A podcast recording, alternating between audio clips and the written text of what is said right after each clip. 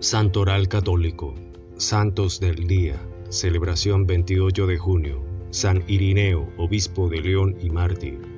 Nativo de Asia, probablemente nacido en Esmirna, llegó a la Galia en el 177 después de Cristo, cuando aún era joven. Tenía como maestro al obispo Policarpo, discípulo del apóstol Juan. Fue un verdadero testimonio cristiano en un periodo de dura persecución para evangelizar a celtas y germanos. Aprendió las lenguas de aquellos pueblos conocidos como los bárbaros. Como pastor se distinguió por la riqueza de la doctrina y el ardor misionero. Una de las herejías a las que se enfrentó fue el gnosticismo, un movimiento filosófico religioso según el cual la fe enseñada en la iglesia sería solo un simbolismo. De sus escritos quedan tan solo dos obras, los cinco libros titulados Contra las herejías y la exposición de la predicación apostólica.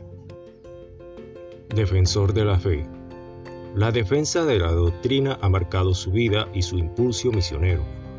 En la obra Adversus a Hereses escribe, la Iglesia, aunque esté diseminada por todo el mundo, custodia cuidadosamente la fe de los apóstoles, como si viviera en una sola casa, y al mismo tiempo cree en estas verdades como si tuviera un solo alma y el mismo corazón.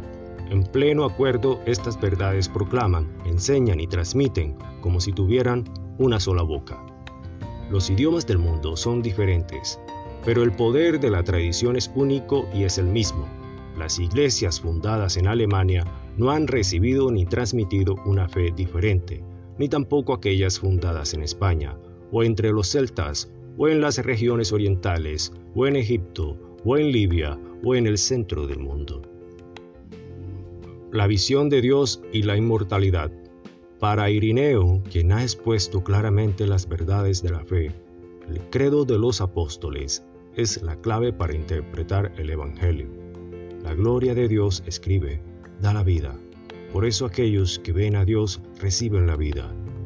Y por esto el que es ininteligible, incomprensible, e invisible se hace visible, comprensible e inteligible para los hombres, para dar vida a aquellos que lo entienden y lo ven.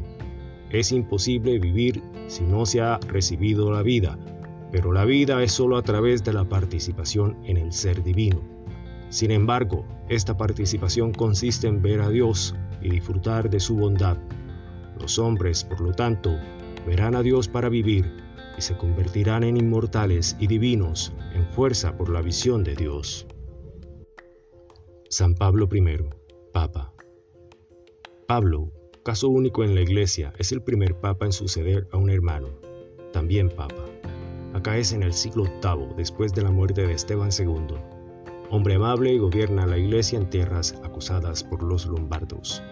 Salva de los saqueos muchas reliquias cristianas. Gracias Gloria a Dios.